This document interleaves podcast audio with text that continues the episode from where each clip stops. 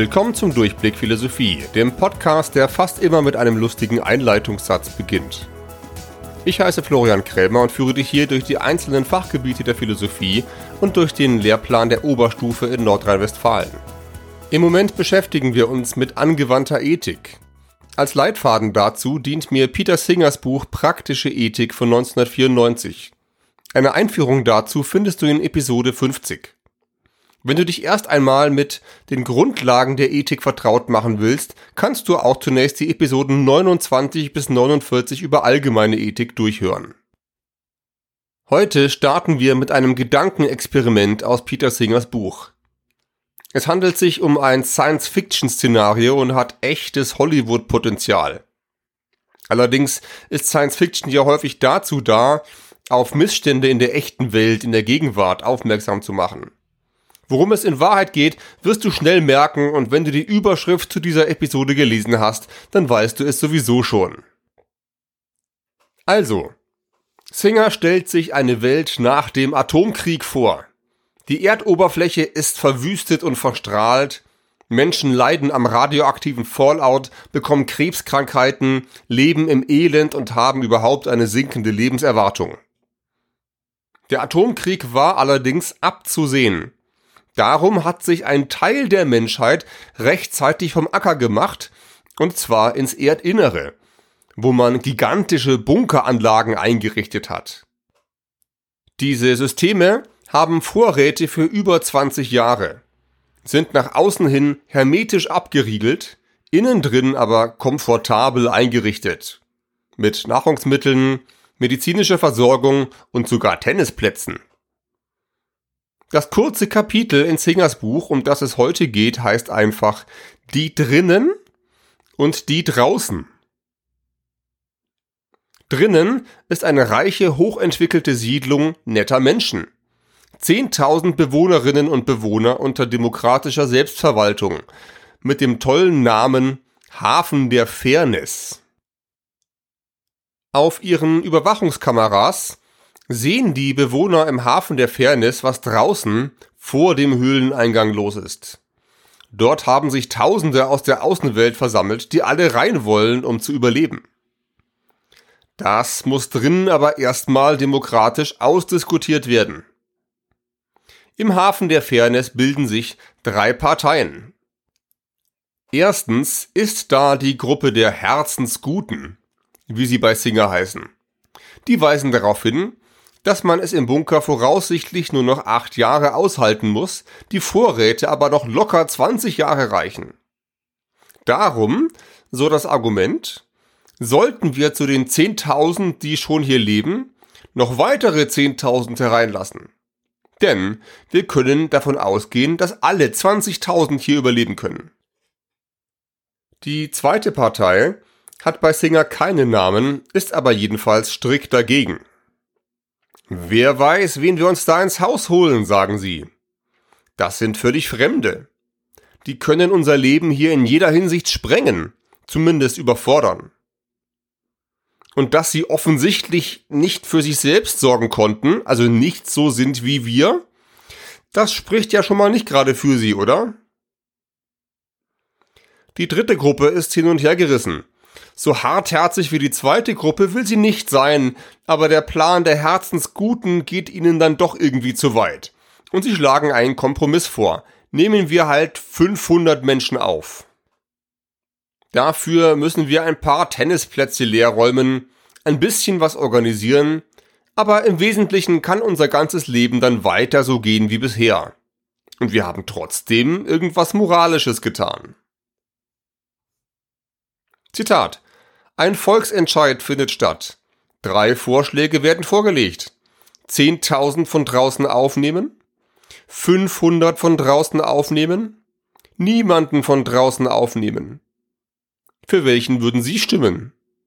Zitat Ende. In Wahrheit geht es hier um die Frage, wie wir mit Flüchtlingen umgehen sollten. Singers Szenario hat eine ganz interessante Pointe, von der er selber allerdings nichts wissen konnte. Singer veröffentlichte die praktische Ethik 1993 im Original, 1994 erschien sie auf Deutsch. Nun musste Singer eine Jahreszahl vor seine kleine Science-Fiction-Geschichte schreiben. Und er wählte damals 2015. Tatsächlich. Sein Szenario spielt ausgerechnet im Jahr 2015. Im Jahr, das in Deutschland inzwischen tatsächlich das Jahr der Flüchtlingskrise heißt. 2015 und 16 kamen nämlich über eine Million Menschen aus ärmeren Ländern nach Deutschland. Auf der Suche nach politischem Asyl, nach Aufnahme über die Genfer Flüchtlingskonvention oder sogenanntem subsidiären Schutz. Zu den Hintergründen gehörte der schreckliche Bürgerkrieg in Syrien, die desolate politische und wirtschaftliche Situation in Afghanistan, aber auch die Armut in vielen Ländern in Afrika.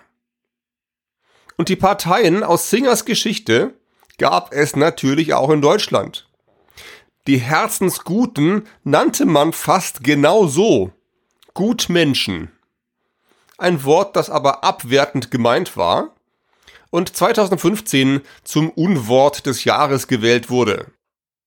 Auch die anderen beiden Gruppen aus Singers kleiner Endzeiterzählung gab und gibt es wirklich. Und wir können ziemlich sicher sein, dass 2015 nicht die letzte Flüchtlingsbewegung in dieser Größenordnung war. Nach dem russischen Angriff auf die Ukraine 2022 sind wieder unzählige Menschen auf der Flucht vor dem Krieg. Ein weiterer Faktor ist die Klimakrise, die sich immer weiter verschärfen wird und ärmere Länder deutlich härter trifft als reichere. Sie wird in Zukunft wahrscheinlich zu massiven Migrationsbewegungen führen. Denn wenn Menschen aufgrund von Dürreperioden und Überschwemmungen keine Nahrung mehr produzieren können, dann werden sie dahin gehen, wo es noch Nahrung gibt.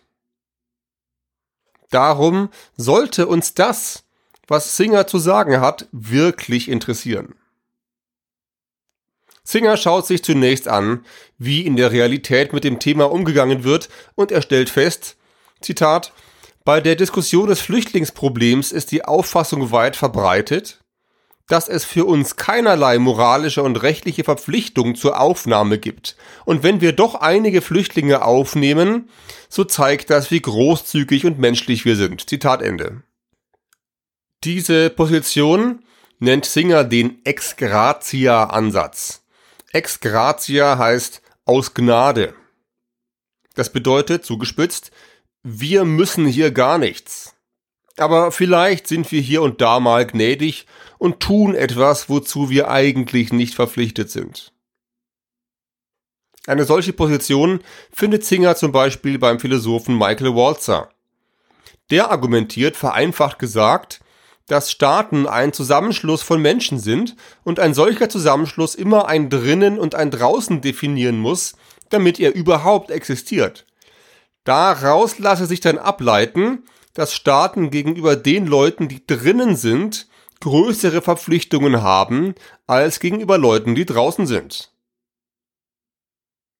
Diesen Ansatz sieht Singer nun sehr kritisch. Es geht um eine ethische Frage, sagt er. Ethik ist für ihn das Abwägen von Interessen. Siehe Episode 50 und grundsätzlich Episode 36 zum Utilitarismus. Er argumentiert also, Zitat, dass die Einwanderungspolitik eindeutig von den Interessen sämtlicher Betroffenen auszugehen hat. Wo die Interessen verschiedener Gruppen miteinander in Konflikt treten, sollten wir alle in gleichem Maß berücksichtigen, was bedeuten würde, dass dringlichere und grundlegendere Interessen Vorrang vor weniger grundlegenden hätten. Wenn man nach dem Prinzip der gleichen Interessenabwägung verfährt, so ist der erste Schritt, diejenigen auszumachen, deren Interessen betroffen sind. Zitat Ende. Und wer genau ist nun betroffen? Na, einerseits die Flüchtlinge selbst, für die es um Leben und Tod geht, oder zumindest um ihre wirtschaftliche Existenz. Zum anderen sind da die Menschen im Aufnahmeland, die vielleicht Vorbehalte haben oder jetzt um Arbeitsplätze, Wohnraum und so weiter konkurrieren müssen. Alle diese Interessen müssen wir in die Waagschale werfen. Für die Bewertung können wir im Wesentlichen auf Benthams utilitaristisches Kalkül zurückgreifen. Siehe Episode 36. Wie groß sind Freude und Leid? Hier, wie schwerwiegend sind die Interessen? Wie groß ist die Wahrscheinlichkeit, dass diese Interessen gefährdet sind und so weiter? Dabei stellt Singer fest, dass die Interessen der Flüchtlinge ziemlich schwer wiegen. Wenn sie keine Aufnahme finden, sind sie in Gefahr. Vielleicht an Leib und Leben, wenn sie in einem Kriegsgebiet leben. Vielleicht sind sie bedroht von Kälte und Hunger und so weiter.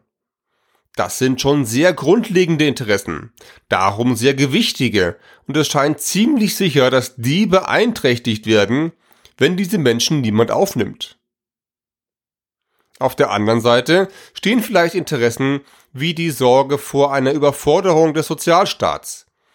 Vielleicht auch einfach eine Abneigung gegenüber der Fremdartigkeit dieser Leute vor ihrem Aussehen, ihrer Religion und so weiter. Ein bekannter Name für dieses spezielle Interesse ist Fremdenfeindlichkeit, Xenophobie. Aus Singers Ansatz folgt nun zunächst einmal, dass auch diese Interessen mit berücksichtigt werden müssen, denn alle Interessen zählen, alle Interessen sind sozusagen gut, einfach weil es Interessen sind. Aber erstens, argumentiert Singer, werden viele dieser Befürchtungen gar nicht so sicher eintreten. Flüchtlinge kann man prinzipiell in die Gesellschaft integrieren. Und dann tragen sie auch was zum Sozialstaat bei. Und der Einfluss anderer neuer Kulturen kann das Leben im Aufnahmeland auch vielfältiger und besser machen.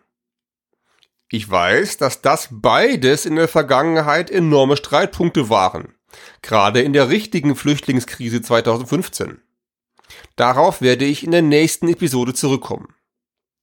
Hier geht es zunächst nur darum, Singers Argument zu verstehen. Die Interessen im Aufnahmeland sind vielleicht beeinträchtigt, vielleicht aber auch nicht. Bei den Flüchtlingen ist das ganz anders. Sehr viele von denen sind ganz sicher in Gefahr. Zweitens können wir sagen, dass das Interesse am nackten Überleben, am Nicht-Verhungern, am Nicht-Erfrieren schon sehr viel grundlegender und viel größer ist, als das Interesse, nicht so seltsam aussehende Nachbarn zu haben. Im Ergebnis bedeutet das, dass Singer sich klar auf die Seite der Herzensguten stellt. Der Ex-Gratia-Ansatz bewertet die Interessen von Menschen ungleich. Die Interessen der Leute drinnen zählen mehr, einfach deswegen, weil sie drinnen sind. Das findet Singer ethisch unfair. Wenn wir die Sache mal rein moralisch betrachten, müssen wir sehr viel mehr Menschen in den Bunker reinlassen als bisher, argumentiert Singer.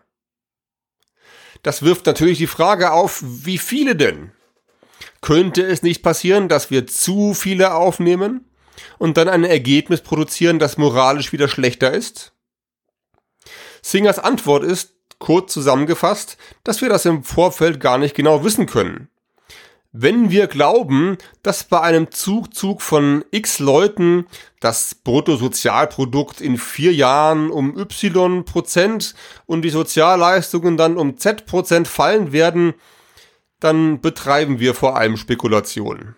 Ja, diesen Punkt kann es geben. Aber allein dieses Wissen ist noch kein Grund, gar nicht erst anzufangen. Wir müssten einfach wenigstens mal anfangen, mehr Menschen aufzunehmen, meint Singer, und dann eben schrittweise sehen, was passiert. Und dann, wenn wir doch noch nicht untergegangen sind, die nächsten Menschen aufnehmen. Auf dem Weg dahin würden wir die Welt im Ergebnis sicher besser machen. Und wenn sich abzeichnet, dass die Waage irgendwo kippt, dann, dann müssten wir eben gegensteuern. Aber so weit sind wir ja längst noch nicht. Zitat. Für hochentwickelte Länder wäre es ein leichtes, ihre moralischen Verpflichtungen Flüchtlingen gegenüber besser zu erfüllen als bisher geschehen. Es gibt keinen objektiven Grund für die Annahme, dass eine Verdopplung des Kontingents ihnen in irgendeiner Form schaden würde. Zitat Ende. Und mit dieser klaren Ansage hätten wir das Kapitel auch schon geschafft. In der nächsten Episode werde ich ein paar andere philosophische Sichtweisen dazu vorstellen.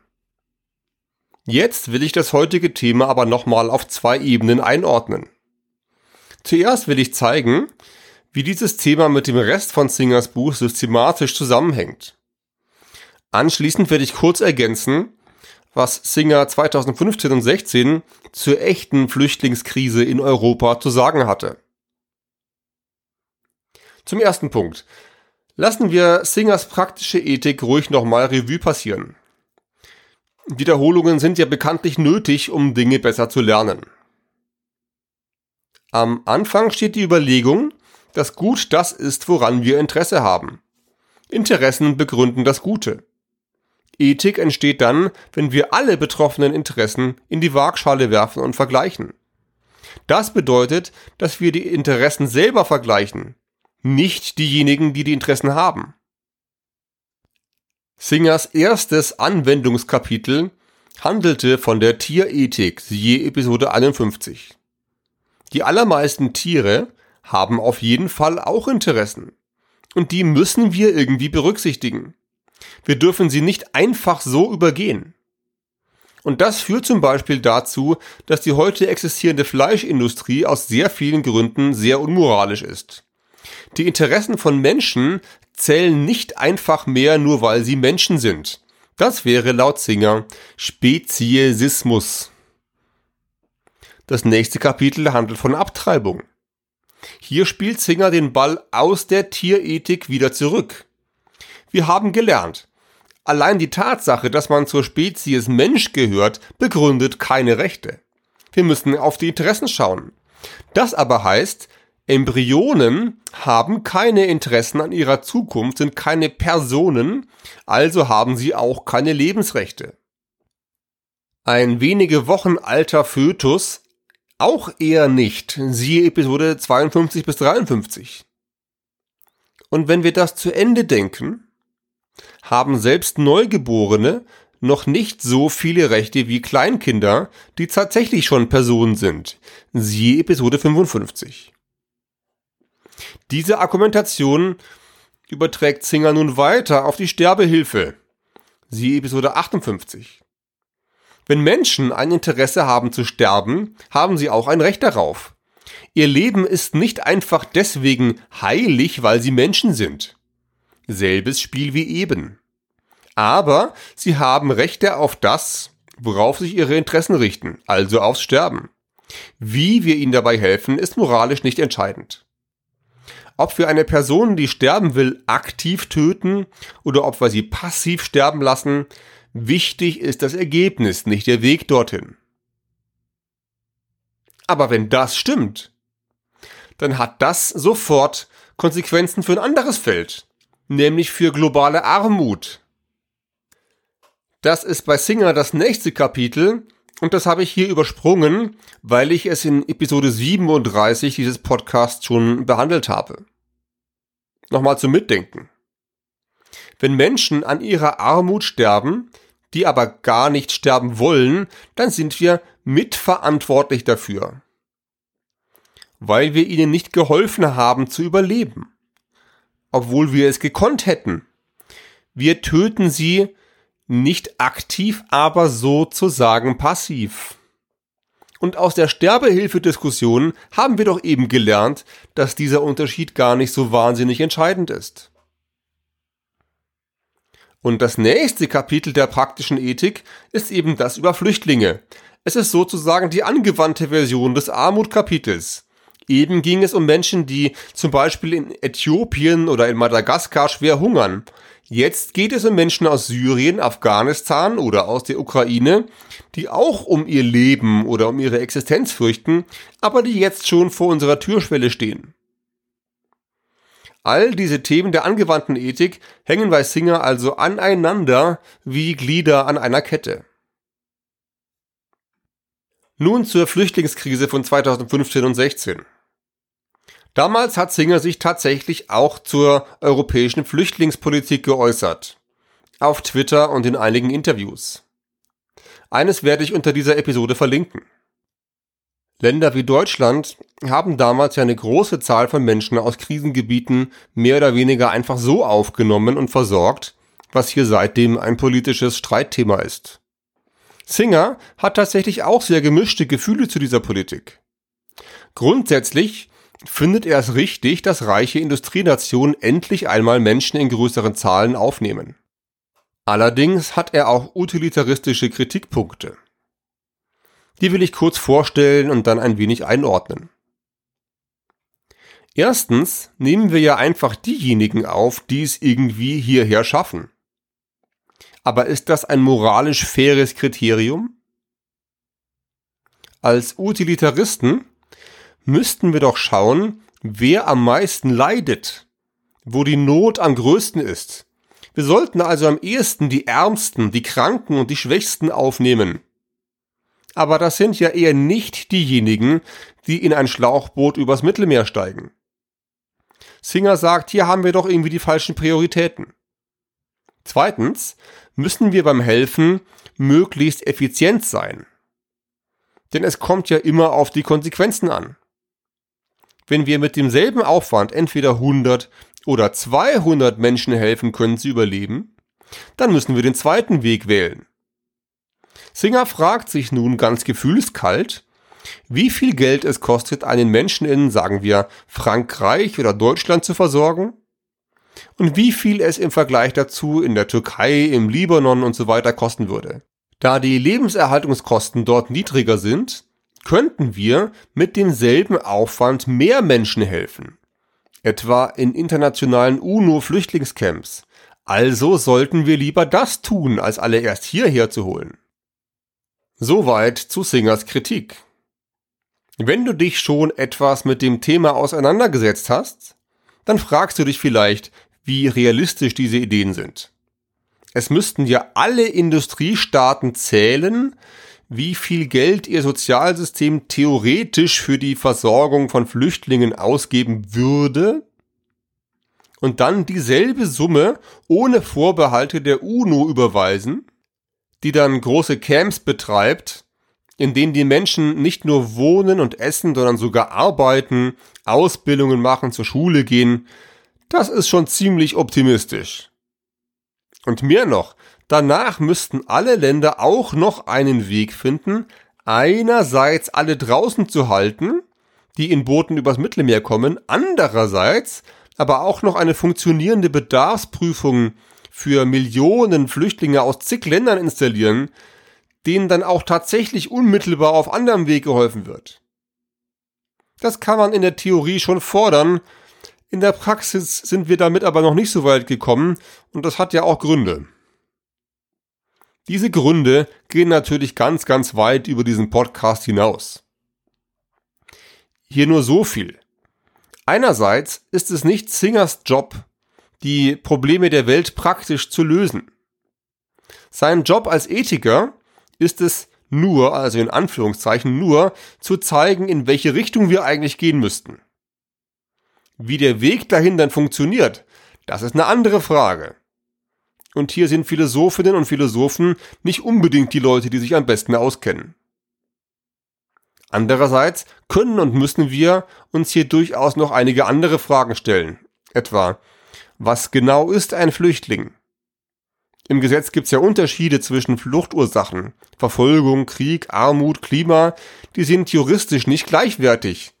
Aber sollten sie das vielleicht sein oder nicht? Wie ist das denn moralisch? Andere Frage. Was ist mit Drittstaaten?